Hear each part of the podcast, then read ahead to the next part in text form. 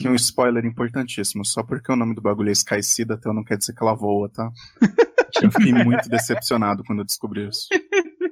Não, porque ela tem acesso ao céu, que é uma coisa que os anões não julgam como privilégio dele, de nascença. Você vê como que a linguagem pode ou construir fantasias ou destruí-las. Quem sabe ela voa, né? Eu não viu? No seu sonho ela voa, no seu coração. ela está voando no espaço, só está colada no planeta. Será que no Starfinder as Sky Citadels vão voar? Ahá! Seria legal, hein? Mas ninguém vai saber porque elas chamam Sky Citadel. É Space City. Porque não...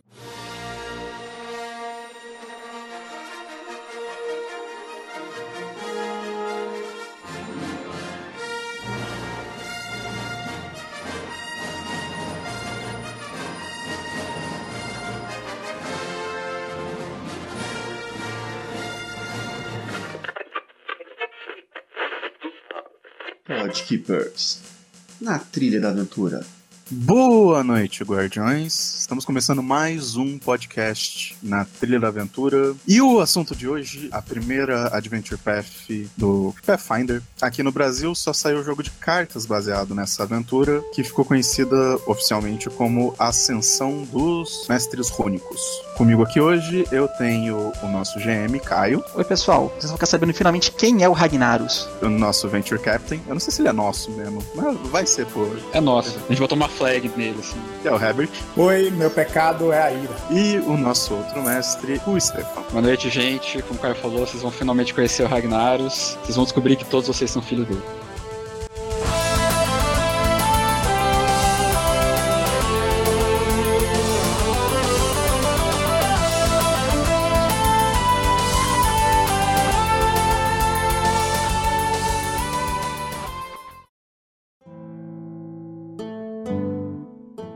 Antes da gente começar esse podcast, vamos às nossas recomendações. Caio, Começou agora a série American Gods, ou Deuses Americanos. E é baseada num livro, né? Putz, esqueci o nome do autor. o Neil Gaiman. Obrigado.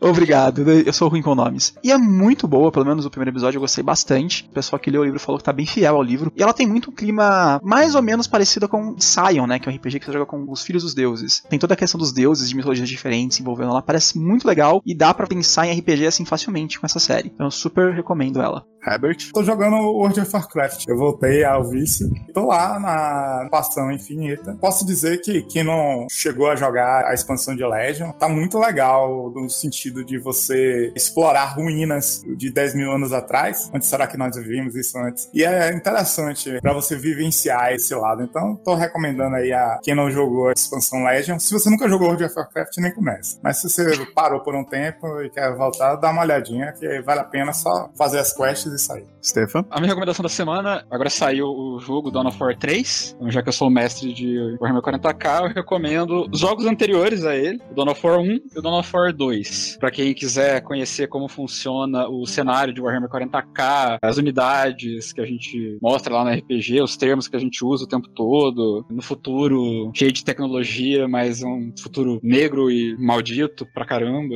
São jogos de estratégia, pra quem gosta do estilo também, e não conhece o cenário, construir suas bases, fazer os seus exércitos. E tem raças diferentes pra você jogar, né? Tem o Império Humano, seus exércitos de humanos normais, humanos super desenvolvidos, né? Tem raças alienígenas como elfos espaciais, orcs espaciais, recomendo muito. Quantas pessoas dá pra jogar o modo história do Dawn of War 2? Só duas. Duas pessoas. Só duas. A campanha você pode jogar com mais de uma pessoa. A campanha do jogo não é single player, você pode jogar com um amiguinho seu. E a minha recomendação, voltei a jogar Starbound. É um Terraria no espaço. Muito, muito bom. Eu jogo também. Vamos jogar juntos. Pode ser. Eu e a Elúnia estamos jogando.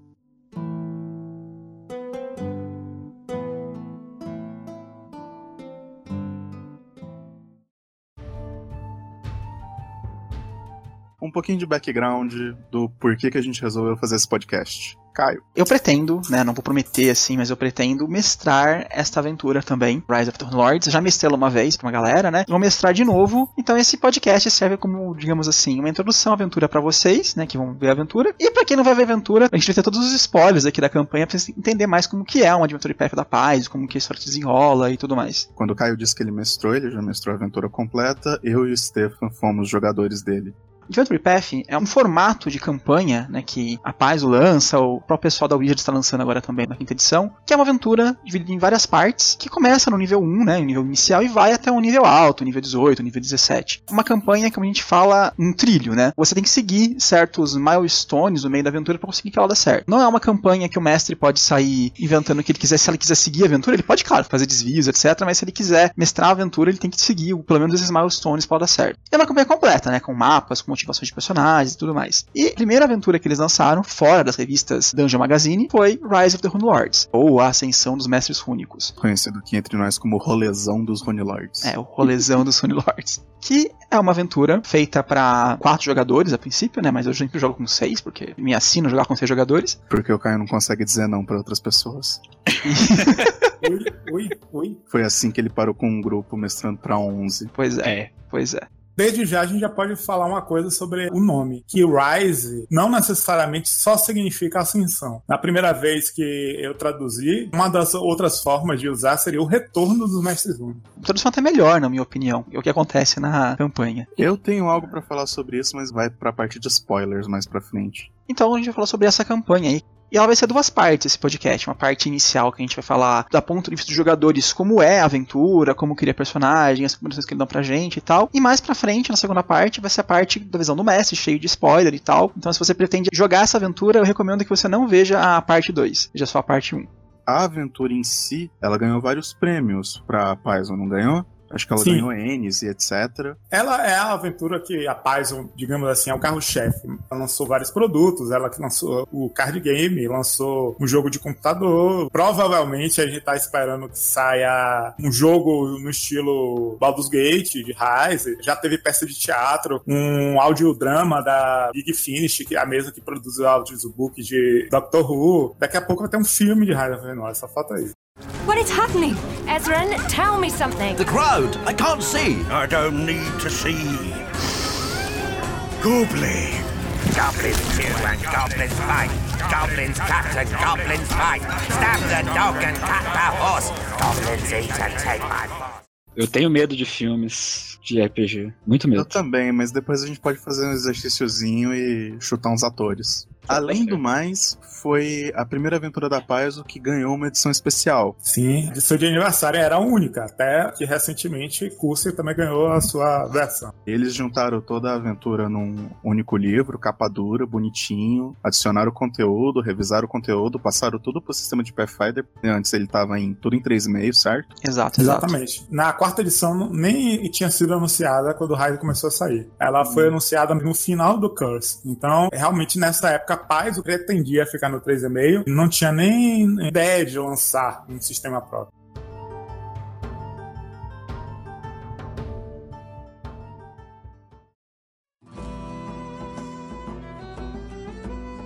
Beleza, então vamos falar sobre Varízia e os pontos importantes da aventura. Varízia é onde se passa a aventura inteira, praticamente, né? Isso, isso. Embora vários pedaços de Varízia diferente, tudo acaba sendo dentro de Varízia, né? Eu vou dar o ponto de vista dos velhos que começaram a jogar na época que saiu dos livros. Golarion só era Varisa, não existia. Até o fim de Rise of the Lord não existia fora de Varisa. Só existia Varisa o cenário inteiro. Então é meio que por isso que Rise fica todo dentro dela. Varízia. Essa região do mundo aí, que ela foi construída sobre as ruínas do Império Tassilônico, né? Um império de 10 mil anos atrás que foi destruído, e as cidades cresceram em cima das ruínas. As quatro maiores cidades de Varízia são Corvoça, que é uma cidade majoritariamente de Keliax, o pessoal de Keliax quis expandir o reino deles para englobar outras regiões, foram até Varízia e conquistaram lá uma região e formaram uma cidade de Corvoça. Keliax não se importa mais com a Corvosa, mas Corvosa meio que se acha, né? Não, não, nós somos Keliaxianos. Veja como nós somos muito mais cultos e importantes que todos vocês, porque nós somos fiéis às verdadeiras ideias de Keliax. Keliax seria a capital, né, o grande reino capital, e Corvoça seria aquela coluna afastada que tem toda essa pompa. Aí a outra cidade importante é Magnimar. Ela tem uma história legal. Corvoça era uma cidade que seguia ainda os preceitos de Keliax. Aí teve todo aquele rolo com Keliax, que Eroden morreu, bababá. A família Tune ascendeu a regência e implantou o diabolismo. E como a cidade quer copiar, né, a capital dela, ah, vamos adotar aqui também. Vamos colocar aqui um templo de Asmodeus, vamos começar a seguir diabolismo e tudo mais. Só que boa parte da população de Corvoça era contra, não queriam seguir esses preceitos diabólicos da capital. Então esse pessoal saiu de Corvoça, abandonou a cidade e foi fundar a outra cidade, que é Magnemar. Então são duas cidades que são grandes rivais lá pra soberania de Varizia, elas disputam entre si. Corvoça, que ainda segue os preceitos daquele Aques atual, digamos assim, com o diabolismo, e Magnemar, que é uma cidade, digamos assim, mais boa. É mais boa, mas também nem tanto. É que perto de Corvoça é, né? Comparando assim. A gente faz piada que todos os engenheiros de Corvosa foram para Magnemar, porque é uma cidade nova, mas que é maior que muita cidade com 500 anos, mil anos, que é uma cidade que parece antiga, cheia de monumentos. Foi todo mundo para lá. Pois é. Construir a cidade do nada, assim, foi Brasília. Do, no outro dia tava a cidade. E aí tem outras duas cidades importantes, Kiddleport, que é basicamente um paraíso pirata lá, que tem em Varizia. Um porto afastado das principais rotas comerciais do mundo, que os piratas fazem a festa lá. Tipo, usam aquele porto como come porto deles. É uma cidade importante para piratas. Criminosos gerais costumam ir lá e Caermaga, uma cidade muito antiga, da época do Império Tassilônico, e lá eles guardavam, digamos assim, todo tipo de criatura meio estranha, aberração, bizarra, digamos assim. E a cidade continua existindo desde hoje, e é uma grande anarquia onde todo mundo é bem-vindo, sabe? Uma cidade tem pessoas muito bizarras convivendo ali, sabe? Uma cidade muito estranha. No livro de Caermaga específico, diz que, na verdade, Tassilon achou a cidade. Quando ah, eles chegaram lá, a cidade já existia há muito tempo. As pessoas se imaginam que seja coisa do tempo da Era dos Sonhos. Legal, isso eu não sabia. Janderhoff não é importante, não? Ah, Era pra ser, mas todo mundo esquece o, que ela tá lá. Que eu tô tentando lembrar se ela é importante pra história ou se ela foi importante só pro nosso grupo. Ela é importante pra história porque tem uns anões que aparecem lá, vocês vão procurar eles em Janderhoof, se eu não me engano. É mas... a única Sky Cidatal que tá, tá bem. Estamos sendo atacados, não fomos dominar, não fomos nada. O Janderhoof é uma cidadela dos anões, né? Uma Sky Citadel dos anões. Então é uma cidade estátua dos anões que fica lá perto de Corvoça, especificamente. E comecei a dizer com todo mundo na região lá. Então os anões de Varizia vêm de lá.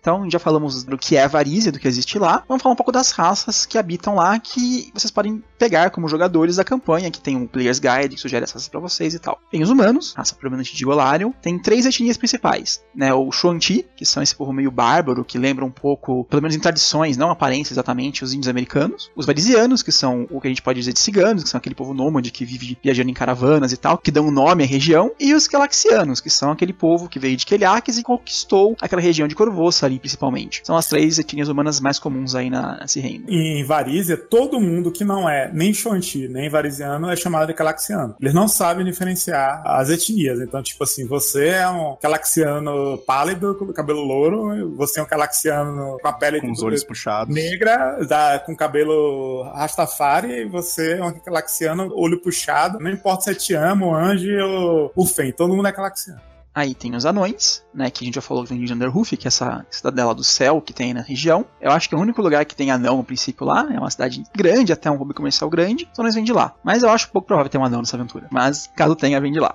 Em Varizia, antigamente, há muito tempo atrás, na época dos Rune Lords, a capital dos elfos ficava lá, que era Selvian, né? Não era a capital, não. Era uma, um reino importante, né? Não a era capital. É a capital sempre Kionin. foi é, Elendar. Kionin, que é, que é o reino, né? Então é uma cidade importante dos elfos lá, né? E é uma cidade proibida para as outras raças, ninguém pode entrar lá e tal. Mas tem várias vilazinhas próximas, vilas élficas. Mais importante, pelo menos pra história, é Crying Leaf, né? A folha chorosa, que é de onde vem a Chalelu, aquela elfa que aparece nessa aventura em Rise e aparece também em Dirigente. Ela é de lá, a Chalelu.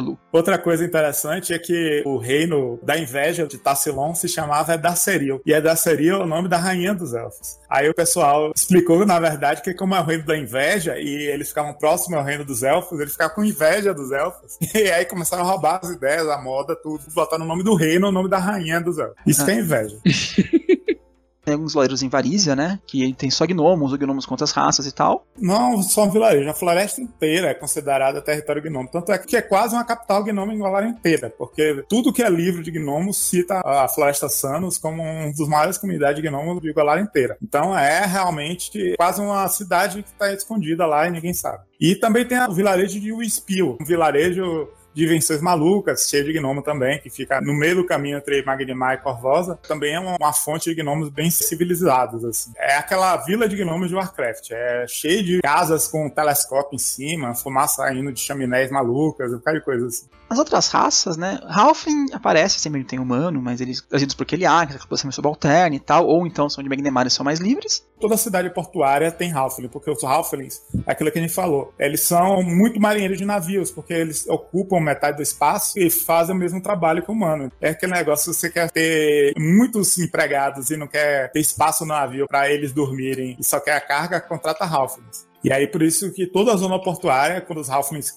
fogem, os navios acabam se tornando moradores de regiões portuárias. Como o Sandpoint tem um porto relativamente grande, é uma região que Halflings transitam os meios elfos e meios orcs existem porque tem elfo na região, por conta dos vareiros elfos e tudo mais, então tem meio elfo na região. Os meio orcs são muito comuns entre os Fanti, principalmente, não é? Tem um grande background de meio orc nessa região, porque é o seguinte: Varizia é adjacente a Belkzan, justamente na parte do platô onde ficam as tribos dos Shanti. E aí, os Shanti são um povo humano mais próximo dos orcs. Então os orcs capturam muito Shanti esse é o background meio pesado, que eles cruzam com o Shanti para produzir meio orcs, para serem espiões nas comunidades humanas ou generais e pessoas de inteligência, tipo assim, administradores, até arcanistas, magos mesmo. Os Shanti se ressentem imensamente do uso que os orcs têm para eles e por isso tem uma guerra entre os Shanti e os orcs. E muitos meio orcs acabam saindo dessa região porque não querem nada a ver com isso, não tem culpa, nascer assim. E aí a Varízia tem toda essa passada com o meu orc. Inclusive tem o meu orc, que é o lixeiro da cidade até. Ele apareceu muito na minha campanha, dos jogadores fez amizade com ele, mas é ele que relata todo esse drama do estado do meu orc em Varizia, que eles são odiados, meio sem culpa, essas coisas.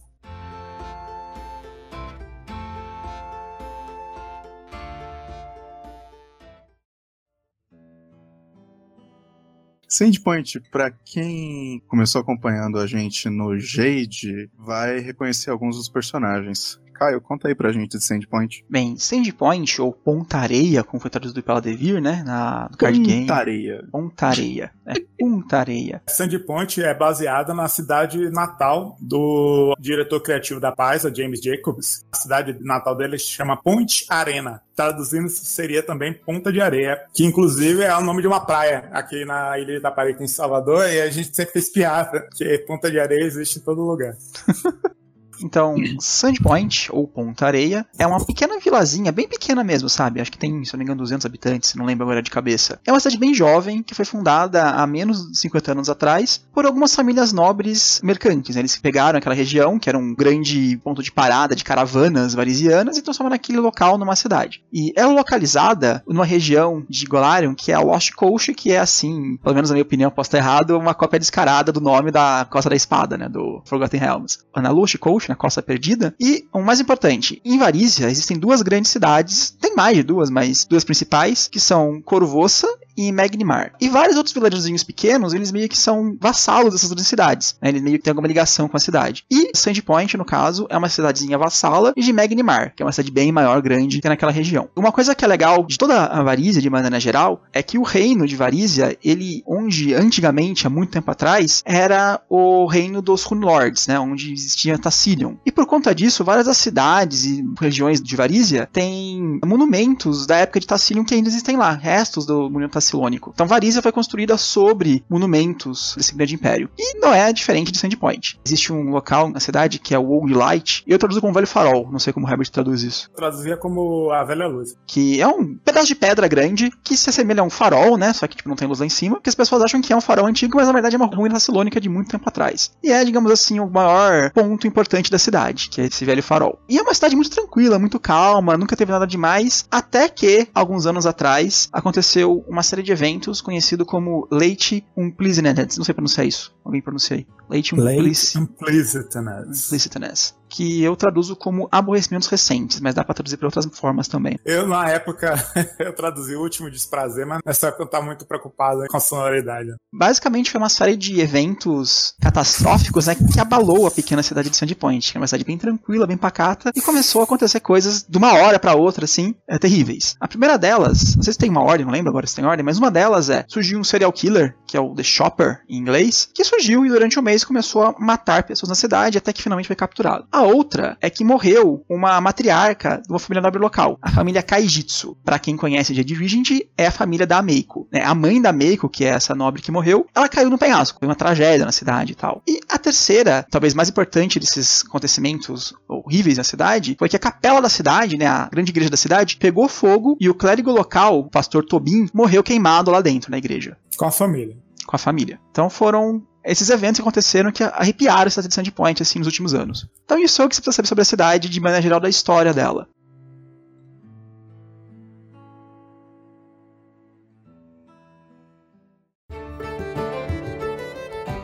Sandpoint é uma cidadezinha ideal assim para começo de campanha, muito bem estruturada para começo de campanha, tem todos os requerimentos para vários personagens. Tem um lugar para clérigo, um lugar para monge, um lugar para mago, um lugar para todo mundo. Podemos começar pela prefeita da cidade, Kendra Deveren. É uma mulher de meia idade, bastante sensata, porém amigável. Ela é uma das herdeiras de uma das quatro famílias, digamos, ricas da cidade. As outras famílias, algumas delas não gostam muito dela porque ela é honesta demais, mas ela tá mandando na cidade durante a campanha. Tem o xerife, o xerife Belo Henlock. Os Shoanti são o povo nativo de Varizia, um dos sem seus varisianos. E eles têm uma tradição muito tribal e raspam a cabeça. E o xerife Henlock é um Shoanti que abandonou os costumes dele e se uniu àquele, o Shoanti chama os Xelaxianos, que os Xantis chamam todo mundo que não é Xoante nem Varisa de Xelaxiano. Seria mais ou menos o povo branco. E aí ele se juntou à cultura, bota entre aspas, civilizada dos Xelaxianos e se tornou xerife de Sandpoint.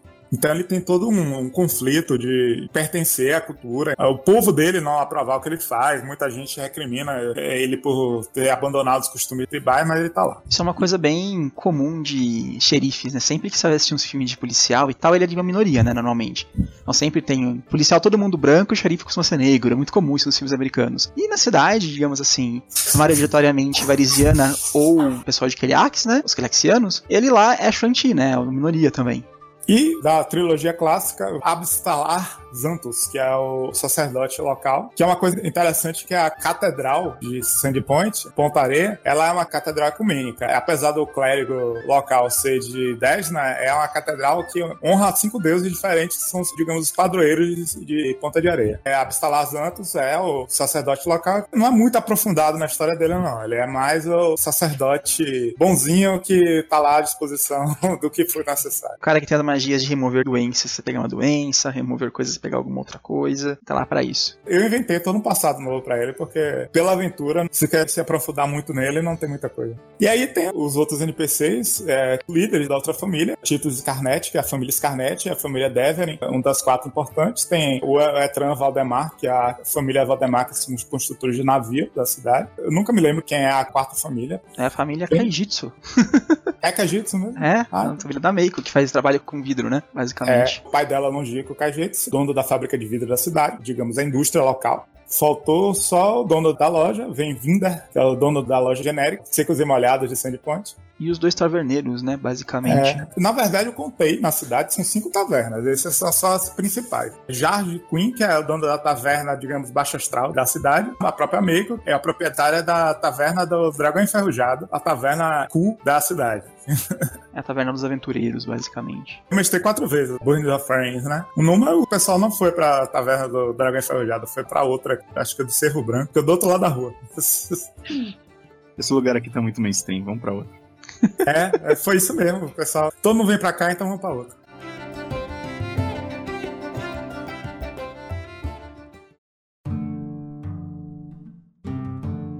O Player's Guide também tem recondição de classes, mas acho que não vale a pena passar por elas, não. Mas ele fala lá, por exemplo, que inimigos é legal para você pegar um Ranger, com goblins, gigantes e por aí vai. Né? Quais deuses são mais comuns na região, como por exemplo Desna, Shelin, Abadar, por aí vai. Mas então, se você pegar o Player's Guide da campanha, ele fala: olha, classe por classe, naquela época você tinha as classes principais de Dungeons Dragons, do D&D 3.5, como elas se encaixam na aventura, eu quero fazer um mago, né? Onde meu mago vai estudar? Tem uma academia arcana, né, uma academia de magia em Corvoças. Tem uma também em outra cidade aí perto, você pode ser de lá. Então ele tem todas as informações sobre o que fazer com cada classe, como situar sua classe em Varízia e em Sandpoint. Em Sandpoint tem uma escola, o professor da escola é mago. Até você pode dizer que é de Sandpoint e é aprendiz dele, por exemplo, desde criança. Não é uma escola de magia, é uma escola de geral, é uma né? escola normal, né? Ele Mas, é- mas o professor é mago. E o Player's Guide tem todas as informações sobre como encaixar uma daquelas raças e como encaixar uma daquelas classes. Mas o mais importante é como encaixar o personagem na história. E aí que entram os traits. O grupo de personagens estão indo para um festival que vai ocorrer em Sandpoint. É assim que vai começar a história. Teve aqueles acontecimentos lá tardios que foram ruins pra cidade, né? E queimou o templo e tal. E passado alguns anos vão ter a reinauguração do templo, reconstruíram o templo. Que eles chamam de catedral. Gosta de nome pretencioso. E aí vai ser o festival da Cauda de Andorinha. Swallowtail Festival. É o nome de uma espécie de borboleta que é sagrada para Desna. Então vai ter esse festival. E os jogadores ou podem ser personagens nativos ou pessoas que foram para Sandpoint para participar desse festival. Então por que você está em Sandpoint? Ou se você é nativo, quem você é. Se você veio de fora, quem você é que veio fazer aqui. Temos o background, temos o que é a varízia, temos as classes e as raças, temos a razão de vocês terem de point, agora tem que enfiar o personagem na história. Para isso, todo Adventure Path disponibiliza alguns traits de campanha, alguns traços de personagem, que você ganha algum bonuzinho pequeno lá e te coloca na história de alguma forma. Não são os melhores, na minha opinião, dessa aventura, mas dá pra colocar um pouco na história. Eles ainda não tinham aperfeiçoado o conceito de trait que incorpora. Tanto é que a próxima seguinte já é o contrário imenso, né? É um trait que enfia você no meio da história, que é os traits de Curse of Crimson Tronic e toda aquela história lá do inimigo em comum que todo mundo tem. Você é realmente colocado de forma forte demais na história. E depois eles chegaram meio termo, que É, Eu já acho os de Curse bem ruim, porque eles te colocam no começo da aventura. Acabou aquela É. parte, acabou a importância dos traits. colocam você muito específico naquele ponto da história. Não serve pra mais nada. Botaram coisas mais genéricas, mas não tão genéricas quanto o de Ryzen. Primeiro trait aqui é o trait pra bardo. Eager Performer. Você é um performista, como eu posso dizer, um entusiasta de performance. Você tá querendo ir pra Sandpoint porque você ouviu falar que lá na cidade tem um teatro que rivaliza com os teatros de Corvoça e de Magnimar. Então você vai lá pra, tipo, ver esse teatro, participar de uma audição lá e tudo mais. Então esse é o trait pra bardo, basicamente. O cara tá falando pra bardo, mas isso não quer dizer que o trait é fechado. Se seu personagem for alguma outra coisa que não seja bardo, mas que você acha que o trait se encaixa, então você pode pegar esse trait sim. É só pra colocar o seu personagem. É claro que um bardo talvez se aproveite mais desse trait, mas se tiver um outro personagem, pode ser um bárbaro, quiser fazer algum tipo de performance, quiser esse trait, pode pegar. O próximo trait é o Family Ties, ou ligações de família. Esse trait, ele prevê que o seu personagem é um Scarne. O que, que é um Scarne? Tem os Varisianos, né, que são esse povo nômade cigano e tal, e entre os Varisianos tem um grupo de criminosos, né, pessoas gangsters mesmo, criminosos dos Varisianos, que são os Scarne. Então esse trait prevê que você é um Scarne, e você tá indo até Sandpoint para encontrar um outro membro da gangue Scarne, que no caso é um cara chamado Gibrail Vishkni, que, pra quem não sabe, é o irmão do Sandro Vishkni, do Jade Regent. Né, o Sandro é um varisiano, o irmão dele também é. O Sandro foi virar um dono de caravana, o irmão dele foi virar um gangster, né, um Scarne. É a ligação com o Sandro aí nessa parte. Os varisianos têm essa divisão. Meio que são considerados os varisianos normais, que são os que viajam, não são ladrões. Né? os Arne, eu, pronuncio os Arne. Varisianos que são uma família criminosa mesmo. Tipo assim, Comando Vermelho, misturado com a- aquelas gangues coloridas de dos Estados Unidos. É realmente uma. Eu achei uma... que você ia falar de Durarará, cara.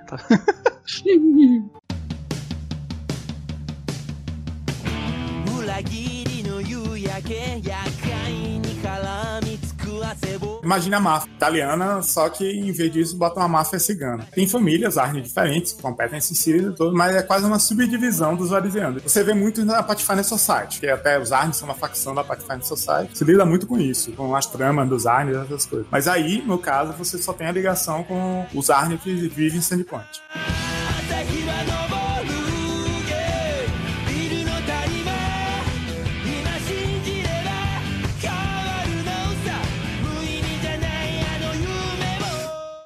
O próximo trait, né, é Friends and Enemies, amigos e inimigos. Em Sandpoint é uma cidade que tem muito problema com Goblin, tem várias tribos Goblins perto, e é normal atacarem caravanas, atacarem as pessoas viajando e tal. E esse trait espera que seja parente, primo, tio, etc., de alguém que ajudou o Devering Holsk, que é um ranger que, digamos assim, gosta de pegar Goblins na região de Sandpoint. Então ajudou esse cara a pegar Goblins. O seu parente morreu, mas falou pra você sobre esse cara e tal, e você tá indo pra Sandpoint pra encontrá-lo. É o dono da loja de cavalos, é porque os goblins têm medo absurdo de cavalos. Sempre tentam prejudicar os cavalos que ele vende. E aí ele se revoltou e começou a caçar os goblins. É uma história muito engraçada que as pessoas podem aproveitar e devem, porque os goblins vão aparecer na, na primeira aventura, né? E aí é muito interessante interagir com esse cara na campanha, mesmo que ninguém tenha o trade. O próximo trait é o Giant Slayer, né, o matador de gigante, e ele diz que a sua família, sua vila, na verdade, foi massacrada por gigantes. E você fugiu de lá e tal, você tá indo pra Sandpoint pra se preparar pra uma possível incursão, voltar na sua vila e tal. Eu acho o melhor trait pra você conseguir encaixar um frontier legal na história. Esse trait é legal porque na campanha gigante é extremamente recorrente. Então você ter essa birra com gigante é bem legal pra campanha de maneira geral. Totalmente spoiler, né?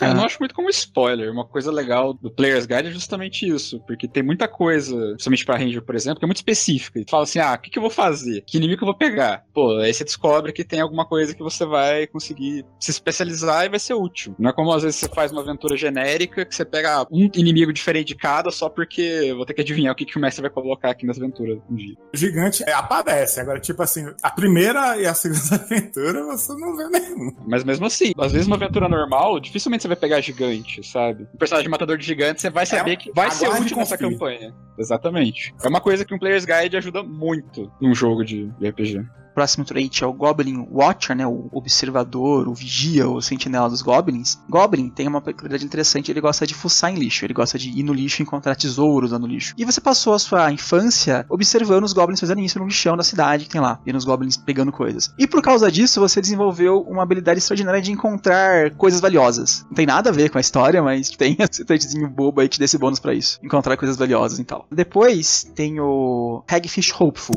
Seria esperançoso do peixe bruxa, não sei. Que qual que é a ideia desse trait aqui? Uma das tavernas do Sandpoint é a Hagfish. Eles têm um aquário, ele tem um peixe bizarro lá, um aquário todo estranho, meio negro, com a água toda poluída e tal. E um dos Água toda cagada, cagada. Eu já vi um jogador vomitar escrevendo esse aquário, andar pra ver se é um bárbaro nosso que tomou, cara. Foi lá e tomou água. E um dos... Não, é 99% dos personagens que eu faria, eu pegaria esse trait.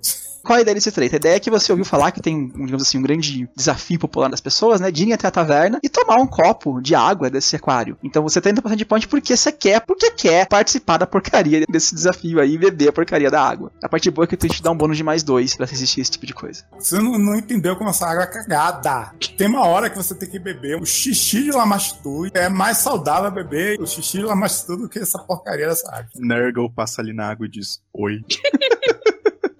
Bem, o próximo aqui é o Merchant Family, ou família mercante, né? Mauricinho. Burguês, burguês. E esse trait, né, espera que você esteja relacionado a uma das quatro famílias nobres do Sandpoint. Essa é a sua razão de estar lá. Você tem alguma ligação com as famílias nobres. Tem o Valdemar, né, muito engraçado na nossa família. ah, e por aí vai. Aí tem o Monster Hunter, né, o caçador de Por monstros. favor, se tem algum Valdemar assistindo a gente, não se sinta ofendido. Não, cara, que é engraçado. Nas famílias nobres, né, a Kaijitsu, não, um nome japonês, legal, né. Caio, não explica, porque só piora. Exatamente.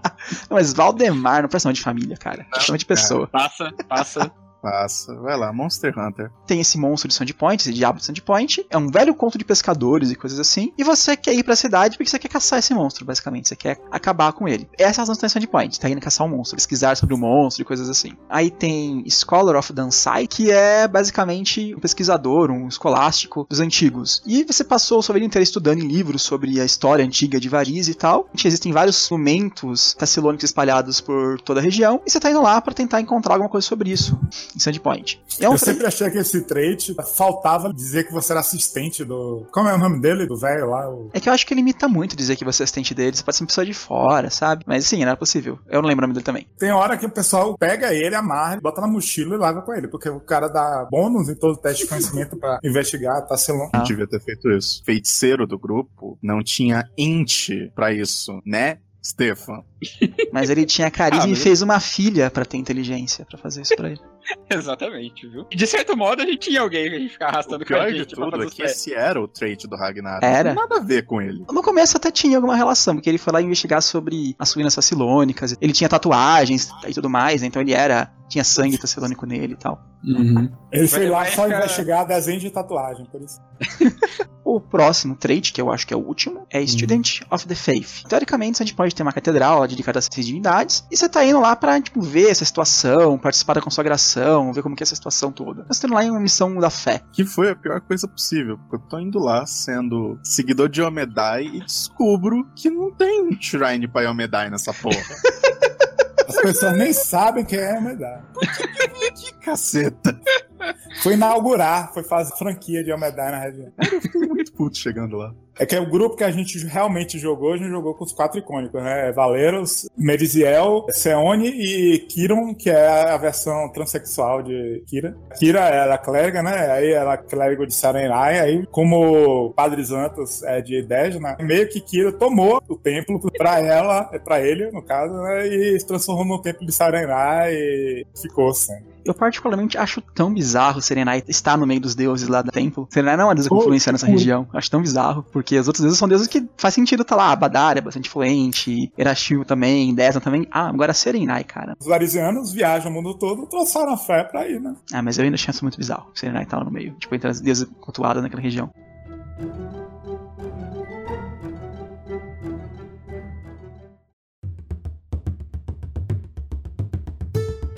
Então, esses foram os traits, né? Agora, podia passar pra parte de vocês falarem como foi o personagem de vocês, que vocês fizeram. Bom, o personagem, todos já devem ter ouvido falar, em todos os nossos vídeos a gente menciona o nome dele, é o Ragnaros.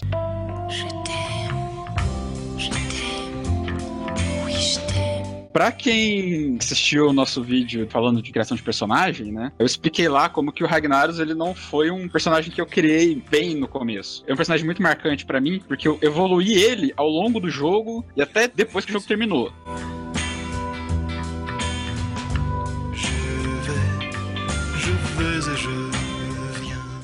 Ele começou como um feiticeiro, eu falei, ah, eu quero um feiticeiro que solta raios e dê dano, né? Aí eu peguei esse trait realmente estudioso dos anciões, né? E eu até mexia um pouco, eu tentava ficar procurando algumas coisas relacionadas com Tassilion e os símbolos estranhos que a gente encontra, todas as ruínas que tem pelo lugar. Mas assim, ele era meio genérico no começo. E ao longo do tempo, eu fui começando a dar mais vida pro personagem. Começaram a aparecer as oportunidades de relacionar com mulheres durante o jogo, e ele aproveitava todas, mais um pouco.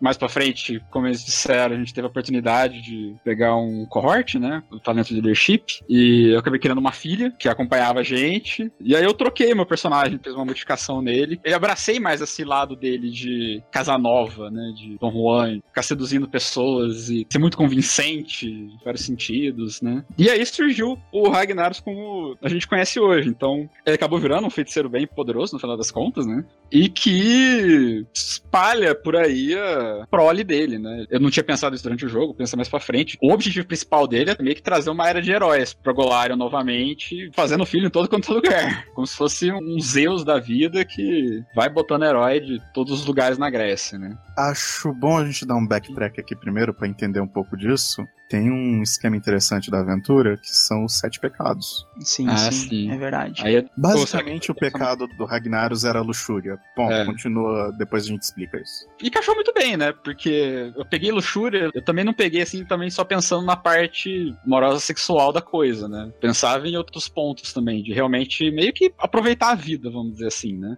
Mas aí eu acabei realmente virando mais pra esse lado, né? Vertendo mais pra esse lado. E no final eu gostei, eu acho que encaixou muito bem no personagem. Ficou uma coisa muito marcante no final das contas, né? Porque depois agora, toda vez que a gente fala, o nome dele é mencionado de alguma maneira. Então eu fiquei muito satisfeito com Agora esse eu vou revelar o grande segredo dele. Ele fez muito filho, então ele precisou virar aventureiro pra poder pagar a pensão. Teve um- uma cena no jogo, né? Que eles encontram uma. eu Acho que é uma fada. eu Acho que é uma ninfa, se eu não me engano. Não lembro que tipo de fada que é agora. Ela se transformava em foca pra encontrar as pessoas e tal. O Ragnaros conseguiu dar um charme nela, conseguiu convencê-la, né? Aí teve uma cena em que ele e ela, transformados em focas, emergiram assim no rio e tiveram um relacionamento animal.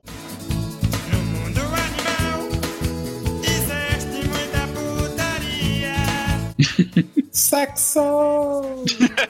Como no Discovery Channel. Isso seria O Ragnaros ele adota o verdadeiro pansexualismo. Vai mexendo, De quatro semanas em luz do dia. Eu fui um outro jogador na campanha que o Caio mestrou. E o negócio é o seguinte: todo mundo já tinha decidido o resto. Fazer um clérigo, porque não tem essa porra, aí alguém tem que curar. é o que sobrou. Porque era a segunda campanha de Pathfinder que a gente tava jogando, sendo que a outra a gente começou antes, que foi Curse, mas a gente ainda não tava muito acostumado com o sistema, a gente, os jogadores, tá? Não o mestre, etc. E eu sempre tive a ideia básica de. Em D&D você precisa ter no mínimo o grupo básico, né? Precisa ter o porra louca que vai na frente desarmando as traps. Você precisa ter o cara que poderia estar desarmando as traps, mas tá roubando o resto do grupo.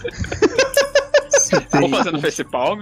você tem o mago que tá dando Friendly Fire, e você tem o infeliz que tem que curar todo mundo, né? Então eu era o infeliz que tinha que curar todo mundo. No começo, eu não lembro exatamente quais livros que a gente tinha acesso, mas eu acho que a única coisa de cura, cura mesmo que tinha era o clérigo. Não sei se já tinha saído o oráculo. Já tinha, porque o Stefan tinha um oráculo na outra aventura. Eu não sei se Curse. já tinha chegado mas na no época de fazer Curse a gente jogou depois, quando ele virou um oráculo, não foi? Não, É, não. eu era o antes? Não, ele- devia ter porque eu tinha um alquimista. E eu acho que é do mesmo livro, se não me engano, né? Das classes Beleza. chama de básicas. É, eu acho que a gente só não tinha explorado muito, né? É. Ou pelo menos o Fael ainda não tinha feito o combo de Oráculo da Cura. O único clérigo que você tinha visto também era o do Adilson. Então a gente não tinha muita experiência nem de ler, nem experiência física mesmo, de ver outras pessoas jogando. Mas... Paladino no Pathfinder até aguenta um pouco o Rio. Como eu acho que a aventura é bem dungeon crawling, por assim dizer, fez-se necessário, até por outras necessidades de outras magias, principalmente um Raise Dead. Bagulho de tirar nível negativo de sucubos, essas coisas. Basicamente eu tinha que ter feito varinha de remove disease pra ficar usando no Ragnaros. Eu comecei fazendo personagem com a menor ideia de pra onde é que ele ia, porque eu nunca tinha jogado com o clérigo de Pathfinder. Eu olhei pra aquela habilidade de Channel Energy e falei, que merda, eu não tenho nem Turn Undead. No final das contas, acabei não tendo também, e funcionou. Curava pra cacete, sem nem sequer me especializar em cura, e com algumas magias de buff eu virava linha de frente. A gente teve um problema nessa aventura, porque a gente começou com dois, um Fighter e um Barbarian, depois saíram do grupo. O Fael era o nosso ranger que desarmava as armadilhas e atirava pra caralho. E a gente ficou perdendo nossa linha de frente toda hora. Então eu acabei tendo que tomar o lugar disso. Então meu clérigo, ele é meio linha de frente, meio cura, meio sai correndo atrás do paladino que entrou depois pra curar, porque ele deu charge no último inimigo que tava lá atrás. E o importante é que o last hit da aventura foi meu.